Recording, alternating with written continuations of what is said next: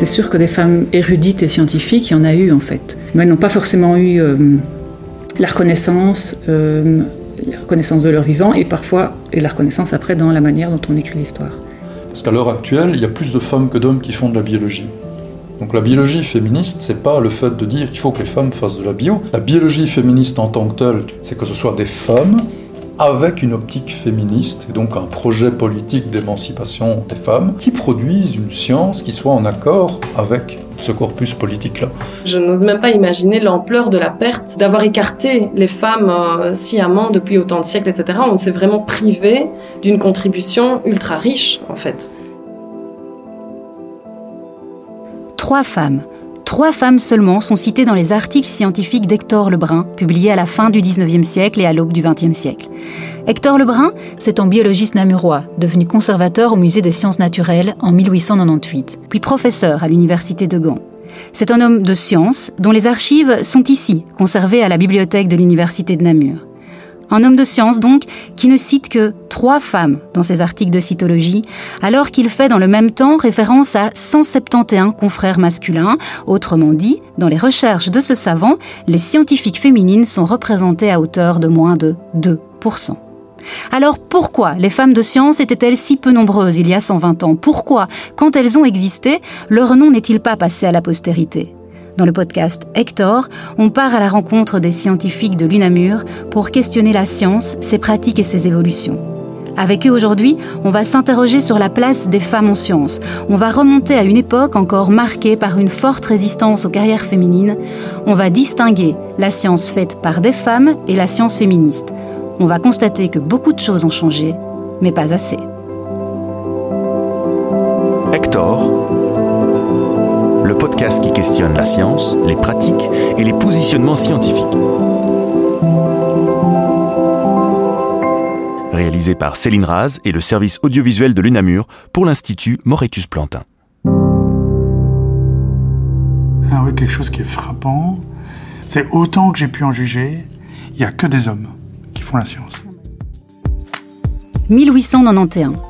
Hector Lebrun a 25 ans, le visage rond et la moustache hirsute. Il publie son premier article dans la célèbre revue La Cellule. Cinq autres suivront jusqu'en 1901, et dans ces textes truffés d'allusions aux savants, on cherche souvent en vain le nom d'une savante. C'est qu'à l'époque, les femmes sont totalement absentes des laboratoires de biologie en Belgique. Hector n'en fréquente aucune à l'université de Louvain, où il a passé ses deux doctorats en médecine et en sciences naturelles. En fait, plus généralement, les femmes n'ont qu'un accès extrêmement réduit à l'enseignement universitaire. L'université de Louvain, catholique, n'accueillera les premières étudiantes qu'en 1920. L'université de Namur qu'en 1953. Alors oui, il y a bien l'université de Bruxelles qui a ouvert ses portes aux femmes en 1880, celle de Liège qui a suivi en 1881 et celle de Gand en 1882. Mais derrière ces dates, pas de bouleversement, la présence des femmes dans les lieux de savoir reste marginale.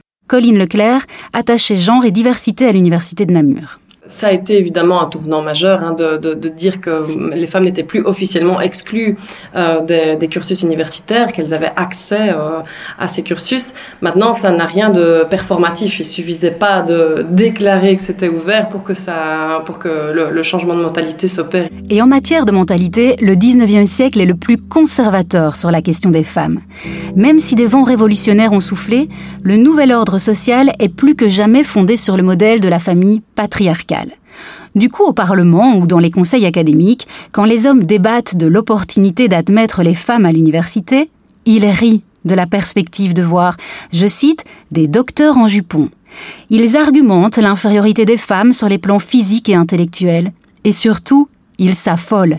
Cet enseignement risque de détourner les femmes de leur véritable rôle dans la société, de leur mission première à savoir, je cite toujours, être la compagne des joies et des peines de l'homme. Bref, comme disait un recteur de ces années-là, la femme est réellement supérieure à l'homme quand elle applique tous ses moyens à la difficile et sublime mission de bien élever les petits-enfants.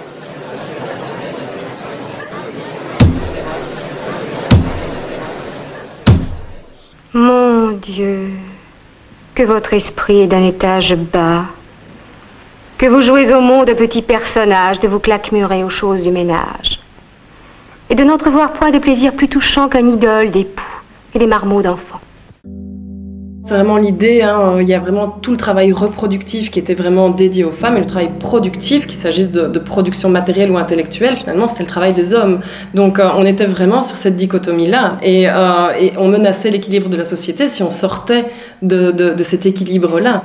Une idée qui n'a rien de typiquement belge. Aux États-Unis, on retrouve les mêmes réflexions, notamment sous la plume d'Edward Clark, un médecin formé à Harvard. En 1873, il publie un ouvrage à succès intitulé Sex in Education. Il y déroule un raisonnement selon lequel les femmes qui ont une activité intellectuelle intense deviennent stériles. Il y a, dit-il, comme une incompatibilité entre le cérébral et le génital. Pour une femme, étudier comporte un risque important de dysfonctionnement de l'appareil reproducteur. Le cas suivant illustre la façon dont les méthodes scolaires actuelles génèrent chez les jeunes filles des ménorragies et leurs conséquences diaboliques. Miss A, une jeune fille saine, brillante et intelligente, a intégré une école à New York. Avant la fin de la deuxième année, la nature prit le dessus. La pâleur de Miss A s'était accentuée. Un tic incontrôlable avait pénétré les muscles de son visage, tandis que ses mains et ses pieds sursautaient. Elle fut renvoyée à la maison et son médecin diagnostiqua immédiatement une chorée. Il dit qu'elle avait bien trop étudié et lui prescrit de longues vacances. Une fois sur pied, elle regagna son école et ses troubles reprirent. Elle se maria à l'âge de 22 ans. Peu après, la ménorragie fut remplacée par la dyspepsie, la neuralgie et la dysménorrhée. J'ai appris ensuite la longue histoire de son instruction et de ses efforts pour étudier comme le font les garçons. Son attention n'avait jamais été attirée auparavant sur le danger qu'elle avait encouru à l'école. On peut dire qu'elle va mieux maintenant, mais elle est une Américaine délicate et malade, et surtout sans enfant. Il y a donc dans l'air cette idée extravagante selon laquelle les femmes seraient peu adaptées aux études du fait de leur nature biologique. Mais cela n'empêcha pas aux États-Unis l'éclosion d'universités spécifiquement de femmes, notamment le Bryn Mawr College en Pennsylvanie. Les étudiantes y recevaient la meilleure formation scientifique, ce qui leur permettait de s'engager dans la recherche au même titre que les hommes. Et cette université américaine, précisément, elle retient l'attention d'Hector Lebrun. Notre scientifique belge a été aux États-Unis en 1901 dans le cadre d'un séjour de recherche. Il a été séduit par le Mawr College et il lui consacre un article en 1903. Le texte paraît dans la Revue sociale catholique, ce qui n'est pas anodin. Le message sous-jacent est de justifier la compatibilité de l'ouverture de l'enseignement supérieur aux femmes avec la morale chrétienne. Car les conservateurs catholiques sont les plus réticents face à l'instruction des femmes, qu'ils perçoivent comme un danger pour le mariage, la famille, la société. Mais profondément croyant, Hector Lebrun n'en est pas moins progressiste, et sur diverses questions scientifiques et sociales, comme ici, il défend l'orthodoxie de ses positions. Vite dit, il démontre que les étudiants du Bryn College ne sont pas des brebis égarées. Il promeut ce modèle à l'américaine et déplore les obstacles qui, en Belgique, se posent toujours insidieusement à la présence des femmes dans les cénacles universitaires en ce début de XXe siècle. Quelques universités belges permettent aux jeunes filles de s'asseoir sur les mêmes bancs que les garçons. Et nous avons déjà quelques doctoresses en médecine, quelques pharmaciennes et même des avocats. Ce sont là des exceptions. Et nos jeunes filles ne semblent pas vouloir profiter en nombre de la faculté qui leur est donnée d'entrer à l'université. Il faut toutefois reconnaître que cet accès leur est particulièrement difficile, leur instruction moyenne étant, dans l'immense majorité des cas, absolument insuffisante pour les y préparer. Quelques-unes plus courageuses, plus entreprenantes, ont eu suffisamment d'énergie pour se préparer à l'examen d'entrée de l'université. Elles ont appris le latin, le grec, les mathématiques et se sont assimilées rapidement pour la plupart, ces branches qu'on tient obstinément écartées du programme des études féminines. Elles ont forcé les portes de l'université et se sont montrées capables de lutter avantageusement contre le sexe fort. Mettons de côté l'expression sexe fort, si typique des siècles passés durant lesquels la religion a répandu cette conception d'un sexe faible en référence à Ève, l'archétype de la femme faible et dangereusement séductrice. Car sur le fond, Hector Lebrun a raison. En Belgique, l'ouverture des universités aux femmes dès 1880 est très théorique. Dans les faits, les femmes sont bloquées bien avant. En général, les filles allaient, euh, ce qu'on disait jusqu'en moyenne, donc en gros l'équivalent troisième secondaire, où elles avaient un diplôme, qu'on estimait qu'elles avaient assez puisque leur euh, projet de vie était d'être femme au foyer. Nathalie Grandjean, philosophe et maîtresse de conférences à l'UNAMUR. Et donc, pour accéder à l'université, il leur fallait euh, ce, diplôme. Et, euh, et, en fait, il y avait très peu d'écoles de filles, puisque les, les, filles et les garçons étaient séparés dans l'enseignement, qui, qui dispensaient ce genre d'enseignement. Et donc, il y a toute, toute une série de femmes pionnières qui, en fait, vont étudier en Suisse, par exemple, ou en France, ou ailleurs, ou en Angleterre aussi, il me semble. Et puis après, fortes de ce diplôme qu'elles font reconnaître, elles s'inscrivent. Et donc elles sont extrêmement minoritaires. Derrière la question de l'accès des femmes au savoir se décèle celle de la légitimité de leur insertion dans la vie professionnelle et dans les sphères de pouvoir.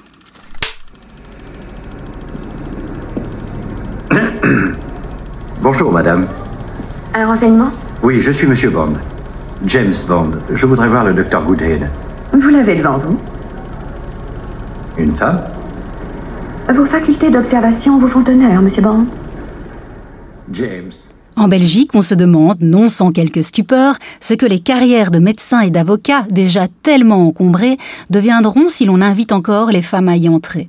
Mais Hector Lebrun ose prendre en autre parti. Aux États-Unis d'Amérique, pareille difficulté d'intégration à l'université ne se rencontre pas, car l'accès de toutes les carrières libérales est entièrement ouvert aux femmes. Leur instruction moyenne les prépare à entrer à l'université. L'enseignement des humanités y est ordonné de telle façon que les deux sexes peuvent le recevoir soit simultanément, soit séparément. Pas étonnant dès lors que ce soit aux États-Unis et non en Belgique que Lebrun trouve des femmes scientifiques de référence. Les trois biologistes qu'il cite dans ses travaux de cytologie sont toutes américaines. Et deux d'entre elles sont passées par le Mawr College.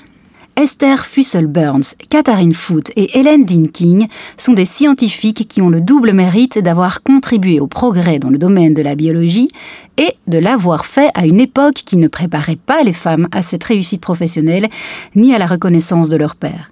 En indice Eh bien, quand Hector Lebrun évoque en scientifique, il le nomme par son nom de famille. Haeckel, Morgan, Hertwig, Cartnoy, Van Bambeek. Ainsi parle-t-il d'ailleurs de Burns et de Foote, la seule fois où il les cite.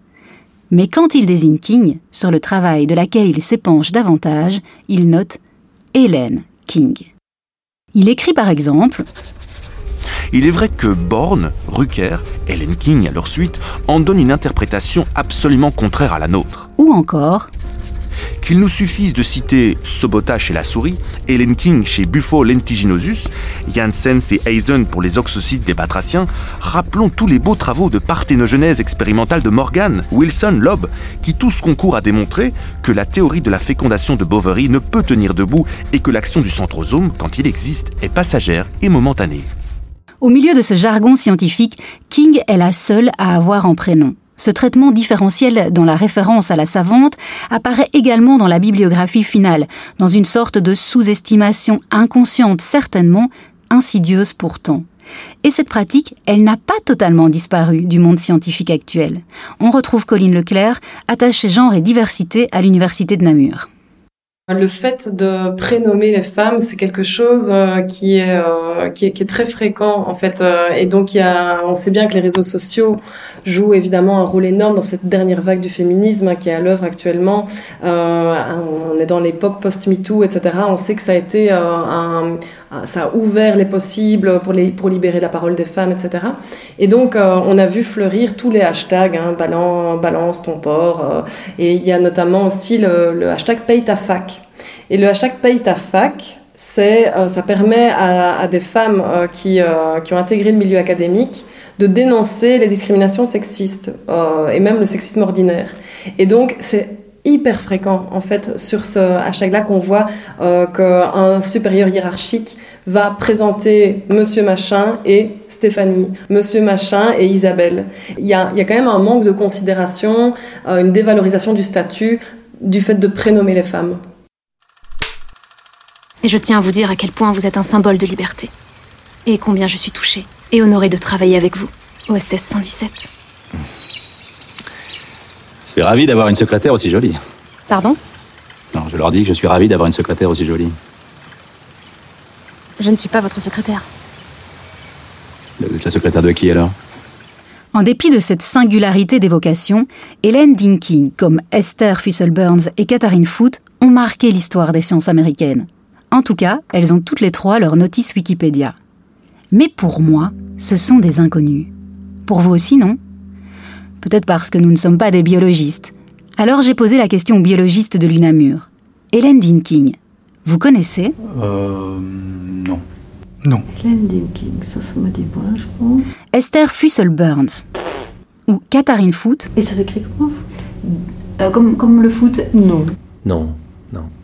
Toutes et tous connaissent en revanche Thomas Hunt Morgan, qui fut le professeur ou le correspondant scientifique de ces savantes. Oui, il est, il est connu en génétique, évidemment.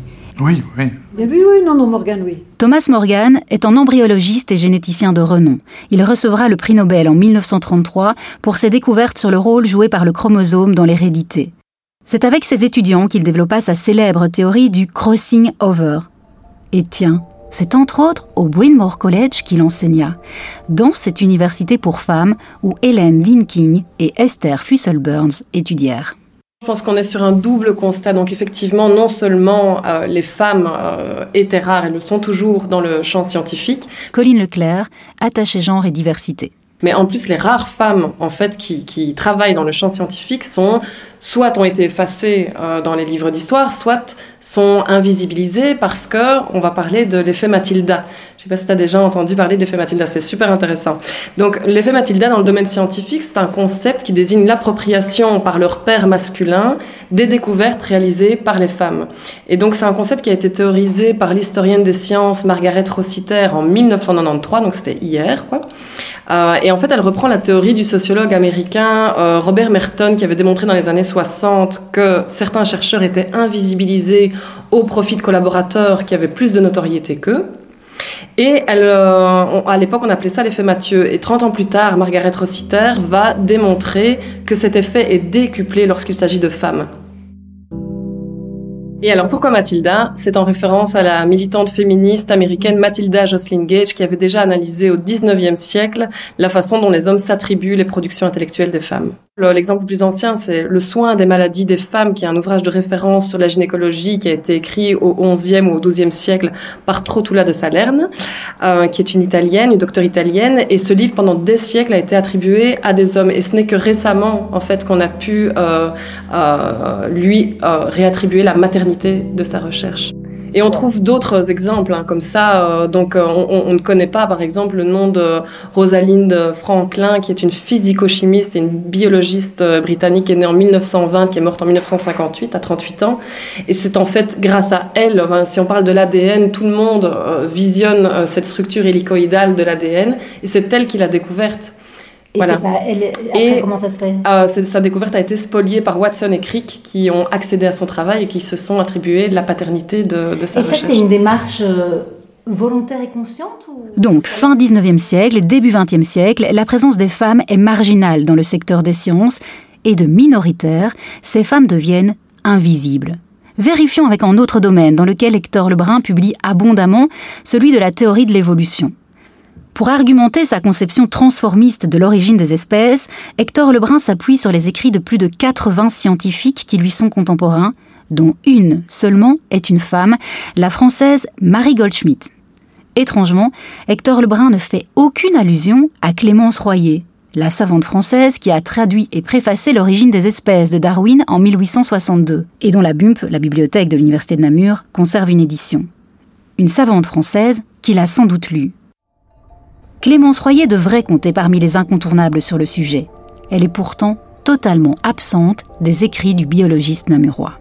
C'est comme ça qu'au XIXe siècle, un progressif resserrement s'est opéré et que l'histoire des sciences s'est écrite de façon androcentrée, en oubliant de citer la plupart des femmes qui ont œuvré pour elle. Hector Lebrun a vécu dans ce siècle de retour à l'ordre et de virilité triomphante, celui qui, plus que n'importe quel autre auparavant, a développé une conception genrée du travail et de la répartition des tâches. Naturellement alors, les femmes sont écartées du progrès et du récit de ce progrès.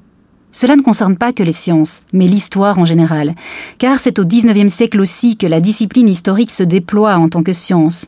Les stéréotypes et les modes sociaux de ce siècle-là sont alors plaqués sur la narration des siècles passés, qui, eux, de la préhistoire au temps moderne, n'avaient pas encore enfermé les femmes à la maison.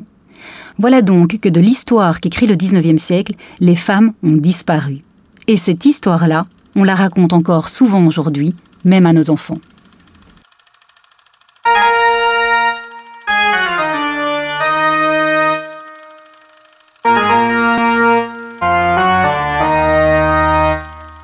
Nous allons voir apparaître l'homme du Néandertal. Un instant, j'ai une idée. Oh Bravo les garçons, jolie pêche. Aujourd'hui, les spécialistes de l'histoire des femmes et du genre sortent régulièrement de l'oubli des femmes qui ont joué des rôles cruciaux à travers toutes les époques et tous les domaines de l'histoire. Dans la presse spécialisée comme généraliste, des articles réhabilitent des femmes de science et listent les savantes qui auraient dû recevoir le prix Nobel. Reste qu'aujourd'hui encore, les contributions signées par des chercheuses sont moins citées que celles signées par des chercheurs. Et les femmes elles-mêmes contribuent à moins se citer entre elles. Reste qu'aujourd'hui encore, moins de 30% des chercheurs dans le monde sont des femmes. Moi, je voudrais pouvoir dire qu'en deux siècles, la situation a radicalement changé. Colline Leclerc, attachée genre et diversité. Mais en fait, euh, malheureusement, ce serait faux. C'est euh, la, la, la, percée euh, des femmes dans le champ des sciences exactes, hein, donc des sciences techniques, ingénieurs, mathématiques, la physique, la chimie, etc. C'est un enjeu tout à fait prioritaire à l'heure actuelle, y compris euh, dans, le, dans le monde occidental, y compris en Europe, aux États-Unis, en Amérique du Nord. Y compris à l'UNAMUR. Y compris à l'UNAMUR, bien sûr. À l'heure actuelle, l'enjeu porte spécifiquement sur le champ des sciences exactes, car l'université n'est plus un monde d'hommes. Les femmes y sont même très nombreuses. L'UNAMUR, à la rentrée universitaire 2020, recensait plus d'inscrites que d'inscrits il y avait 3929 femmes pour 2844 hommes, soit plus de 1000 étudiantes en plus. Mais la disproportion par secteur est saisissante. Les universitaires au féminin s'engouffrent dans les sciences de la santé, où elles représentent 72% des inscrits. Elles sont aussi majoritaires dans la plupart des cursus de sciences humaines et sociales, en revanche, elle déserte les couloirs des facultés des sciences dites dures, la chimie, la physique, l'informatique, ou toutes disciplines comprises, elle ne représente plus que 36% des inscrits. Donc en fait, on voit qu'à Namur comme ailleurs, parce que ça c'est une généralité, le choix d'options chez les étudiantes scientifiques, il est très genré. Pourquoi? Parce que euh, on, on, on, constate, hein, voilà, mais ça, euh, ici, je, précise d'emblée qu'il n'y a aucune essentialisation par rapport au sexe. Hein. Euh, je ne pense pas qu'on ait des cerveaux différents selon qu'on est euh, fille ou garçon. Par contre, au niveau vraiment de l'éducation, du contact, de, l'environnement social et de la manière dont les stéréotypes de genre vont nous impacter toutes et tous, là, il y a vraiment des des retombées très concrètes. Et donc, par exemple, on sait que le travail du care, hein, le travail du soin aux autres, c'est un, travail qui est largement réservé aux femmes. Et donc, c'est pas du tout étonnant, en fait, de retrouver les femmes beaucoup plus présentes dans le domaine médical, du soin aux autres, que dans le domaine de la physique ou de la chimie, qui est un domaine beaucoup plus abstrait, qui n'a pas une application sociale euh, directe, on va dire. Si on veut notamment motiver les femmes à entrer dans, dans, dans ces domaines-là, mais il va falloir montrer quelle est l'application sociale de, des travaux en physique, en chimie, etc. Ça voudrait dire que la femme a plus besoin de sentir l'impact sociétal de son, de son travail? Alors, la femme en tant que femme euh, déterminée par son sexe, non. Mais la femme en tant qu'être social, genré et éduquée en tant que femme, oui. Tu penses qu'une femme trouve moins valorisant d'être grande physicienne que d'être médecin? Alors, non. Euh, mais euh, elle va probablement être découragée tout au long du processus de manière consciente et inconsciente, directe et indirecte, par tout son environnement. Est-ce qu'il n'y a rien de vrai? Est-ce que, de manière générale, on est peut-être moins nombreuses à avoir envie de faire la physique? Alors au niveau biologique, non. Euh, C'est-à-dire qu'on remarque euh, que quand on compare un cerveau d'homme et un cerveau de femme, on remarque euh, en fait qu'il y a moins de différence entre le cerveau type masculin et le cerveau type féminin qu'entre deux femmes ou entre deux hommes.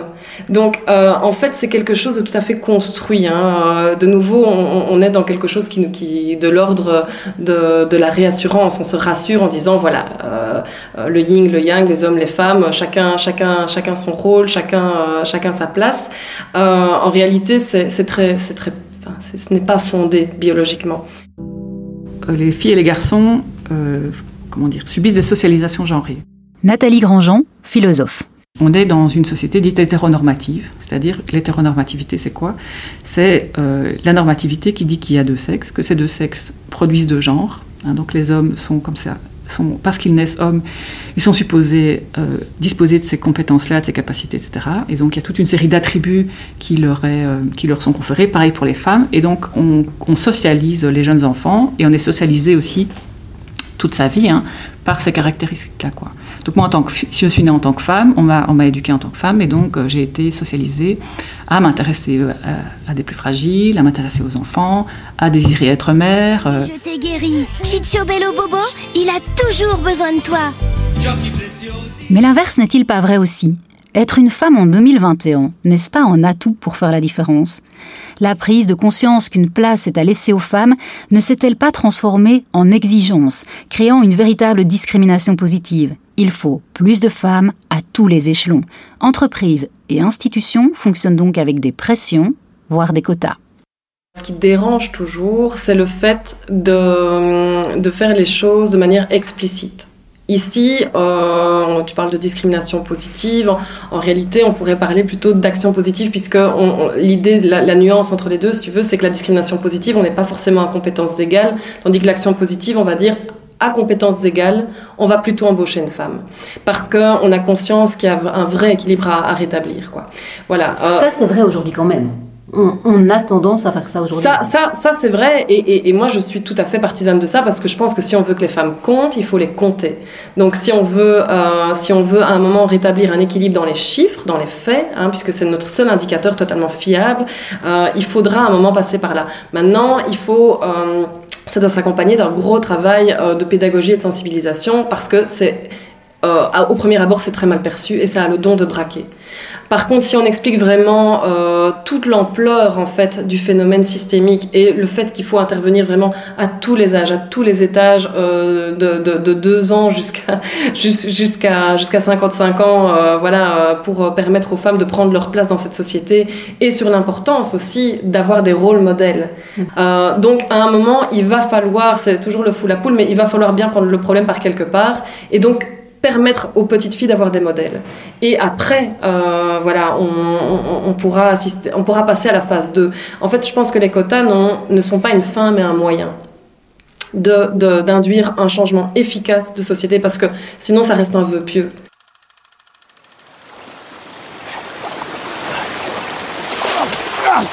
C'est moi le malin. Voilà, Dolores. Vous pouvez vous occuper du dîner. Enfin, Noël, qu'est-ce que vous voulez que je fasse de ça? Ça fait 200 kilos? Oh bah je sais pas, débrouillez-vous, faites simple. Hein. Personne ne va vous juger. Mais me juger de quoi? Je vais ni faire à manger, ni faire une petite table. Parce qu'on juge une femme sur sa cuisine, c'est ça? Bon, écoutez mon petit, euh, j'ai fait mon boulot moi. J'ai redressé l'avion, je vous ai sauvé la vie. Là, je viens de tuer un croco. Alors si vous voulez qu'on travaille d'égal à égal, faudrait vous y mettre. Vous pouvez au moins vous occuper du manger. Donc c'est très important, on l'a dit, de promouvoir des rôles modèles euh, pour, euh, pour les, jeunes filles, hein, pour qu'elles puissent euh, se projeter dans, dans, des carrières, quelles qu'elles soient, mais ici dans les carrières scientifiques. mais il faut faire attention parce que ça peut être une arme à double tranchant. C'est-à-dire que typiquement, on prend l'exemple de Marie Curie. Et donc Marie Curie, en fait, euh, c'est un exemple ultra intimidant. Quoi. Elle a eu euh, deux prix Nobel, en plus dans deux, euh, dans deux branches scientifiques différentes, un en physique et un en chimie. je veux dire, c'est le modèle inatteignable par excellence. Donc on a besoin, en fait, d'avoir des rôles modèles beaucoup plus modestes. On a besoin que, que, nos sœurs, nos mamans, nos tatas soient des scientifiques. C'est ça en fait qui est vraiment important, c'est qu'on puisse s'identifier et se dire puisque, puisque ma marraine l'a fait, moi je peux le faire.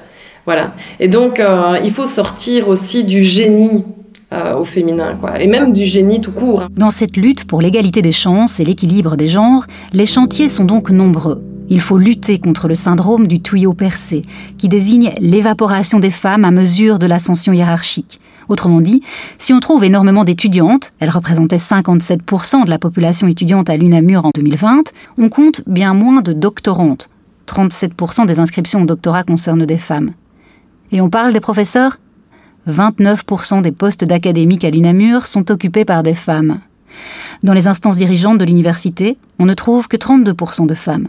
Le plafond de verre n'est toujours pas brisé. Vous avez l'étoffe d'une mère de famille.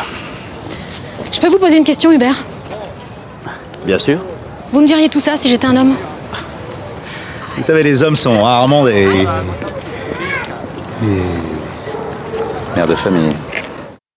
L'argument contre ça, c'est de dire les hommes et les femmes ne sont pas dans les mêmes positions dans la société, pour des raisons culturelles, parce qu'il y a des exigences différentes. Ok. Moi, ce que je rajoute, c'est qu'il y a aussi des, des conditions qui sont biologiques. Éric Muraille, biologiste et immunologiste chargé de cours à l'UNAMUR. À l'heure actuelle, s'engager dans une carrière académique, il y a le fait de faire des postdocs, mais il y a surtout le fait de postuler pour quelque chose où la probabilité de réussite est faible. Et donc là, quelque part, on entre dans une série d'études qui sont notamment sur la, euh, la capacité à prendre des risques. Donc ça, ça a été étudié notamment par les assureurs pour la conduite de voitures. Il y a eu des milliers d'études là-dessus, montrant que les hommes prennent, liés à la testostérone, plus facilement des risques que les femmes. Donc une des explications non exclusives, mais qui à mon sens peut quand même jouer pour les différences hommes-femmes pour se lancer dans les carrières académiques, c'est que comme ces carrières sont risquées, ce qui n'est pas le cas du master et ce qui n'est pas le cas de la thèse, en fait c'est après que ça se joue il y a un risque assez important à orienter sa vie dans l'espoir d'une nomination. Les hommes seraient plus à sous-estimer les chances d'échouer, alors que les femmes les jugeraient de manière plus réaliste, si on veut le formuler comme ça, et donc auraient moins d'incitants à aller s'engager là-dedans. Alors, une solution à ça, pour moi par exemple, c'est pas d'aller privilégier la nomination des femmes, c'est de faire en sorte qu'il y ait moins de pression de sélection et qu'il y ait moins de goulot de manière générale, de réduire la prise de risque, comme on l'a fait pour le master et comme on l'a fait pour la thèse, et, on aura une égalité qui, sera euh, plus importante dans les deux. L'argument biologique, parce qu'il naturalise les différences hommes-femmes, pourrait être saisi pour légitimer précisément une différence dans le traitement professionnel des hommes et des femmes. Alors cette essentialisation-là, elle hérisse le poil des féministes. Les partisans de l'une ou l'autre école, déterminisme social versus déterminisme biologique, sont généralement attachés à des disciplines scientifiques différentes, sciences humaines versus sciences naturelles. Ils sont difficiles à réconcilier, croyez-moi, mais ils se rejoignent pourtant sur la nécessité d'agir concrètement. Il faut lutter contre les stéréotypes. Il faut sensibiliser la communauté universitaire elle-même aux comportements souvent inconscients qui induisent des biais genrés. Il n'est pas normal, par exemple, qu'un homme qui accède à un poste important soit décrit comme brillant et formé dans les meilleures universités, là où une femme accédant au même poste est décrite comme une femme. Une cinquantenaire bien conservée. Elle est mignonne, mais les épices lui montent facilement au nez. Qu'elle a jolie d'ailleurs. Il faut aussi intervenir sur le harcèlement sexuel, le congé de maternité, ou plutôt de paternité, sur l'aménagement du temps de travail, sur le syndrome de l'imposteur, ce pénible acolyte des femmes de savoir. Colline Leclerc, attachée genre et diversité à l'université de Namur. On sait que le syndrome de l'imposteur, c'est quelque chose qui touche beaucoup plus les femmes que les hommes.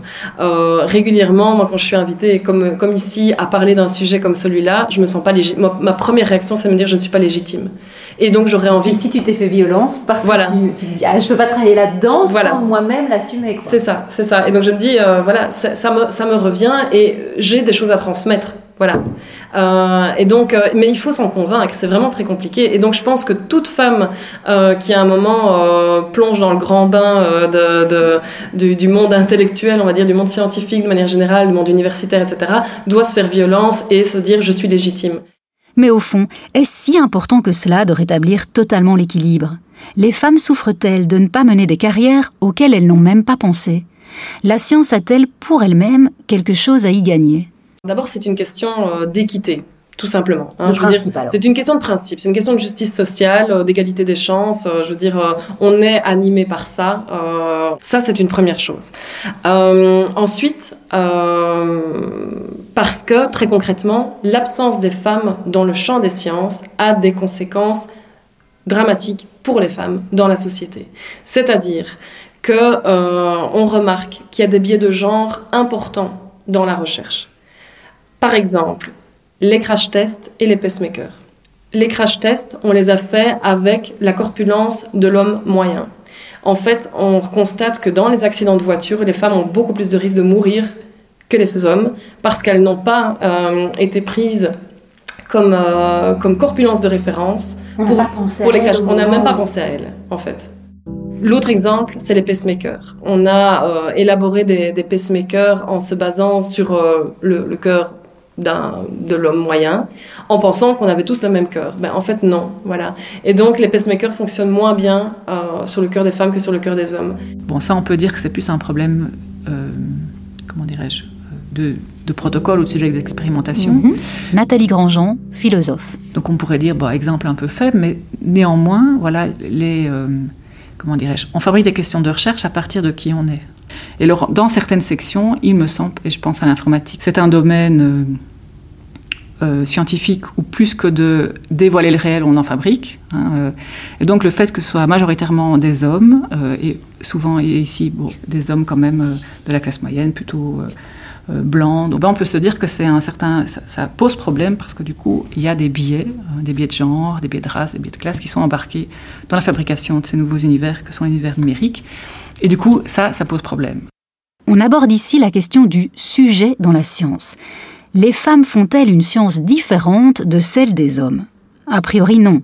S'il avait été une femme, Newton n'aurait pas prétendu que le ciel attire la pomme.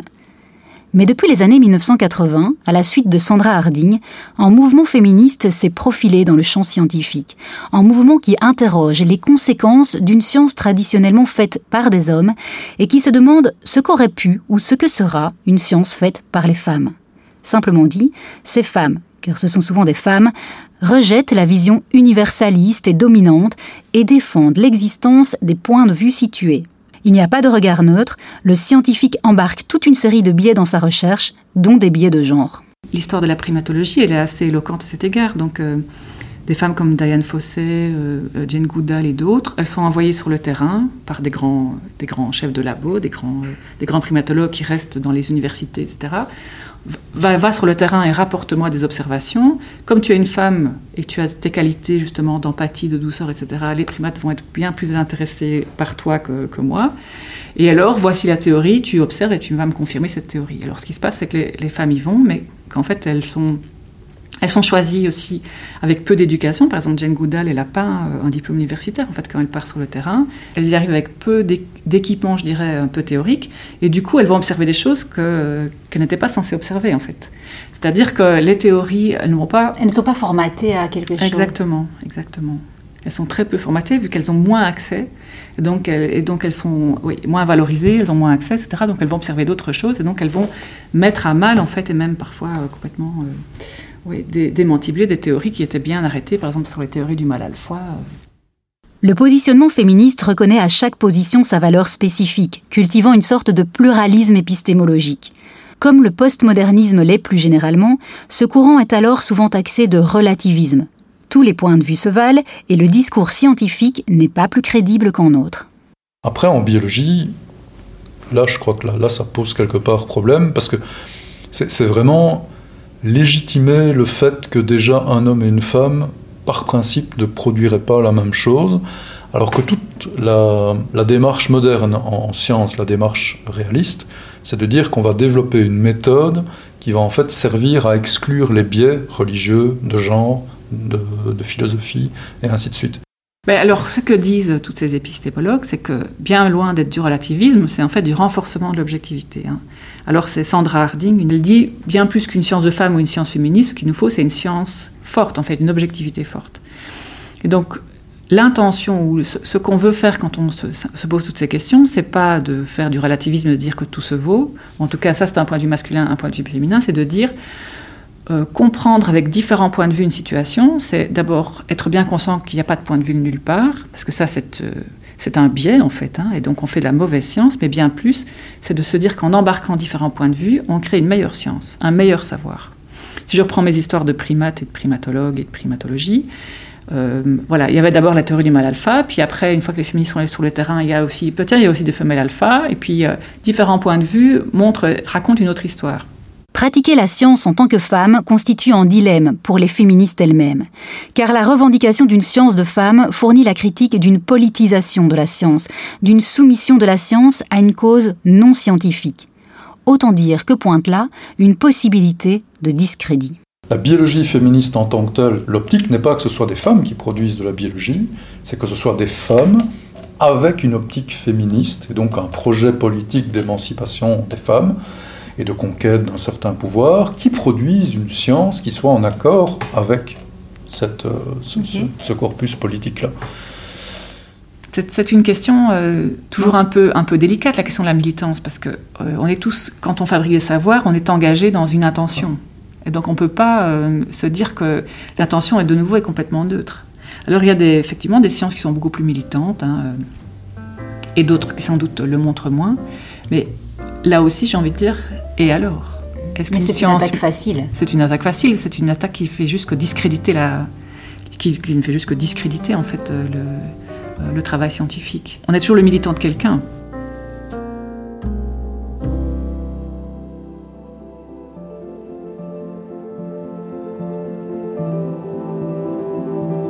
Donc on résume. Hélène King, Esther Burns, Katharine Foote.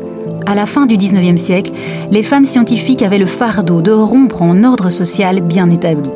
Comme beaucoup d'autres avant elles, dont on serait bien incapable de citer le nom, ces femmes cultivées ont fait progresser la science sans recueillir la reconnaissance. Aujourd'hui, s'il écrivait ses travaux, Hector Lebrun pourrait faire référence à des centaines et des centaines de biologistes féminines sans avoir besoin de lorgner sur les États-Unis. Ces femmes ont peu à peu construit une nouvelle science qui, sans toujours être féministe dans le sens militant, propose un autre point de vue ou des projets de recherche différents. Elles performent et on le reconnaît. Le politique est désormais sensible à la question et l'égalité des genres est sanctionnée dans les textes d'organismes internationaux. Pourtant, les vieux préjugés continuent de tracer une ligne de partage symbolique entre les professions d'hommes et les professions de femmes. À nous de faire bouger cette ligne. Parce que franchement, ça sert à quoi, comme l'a dit notre Premier ministre Alexander De Croo, d'avoir les femmes au foyer les plus diplômées au monde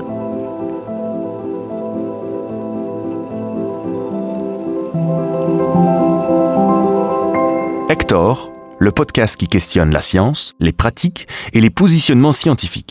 Réalisé par Céline Raz et le service audiovisuel de l'UNAMUR pour l'Institut Moretus-Plantin.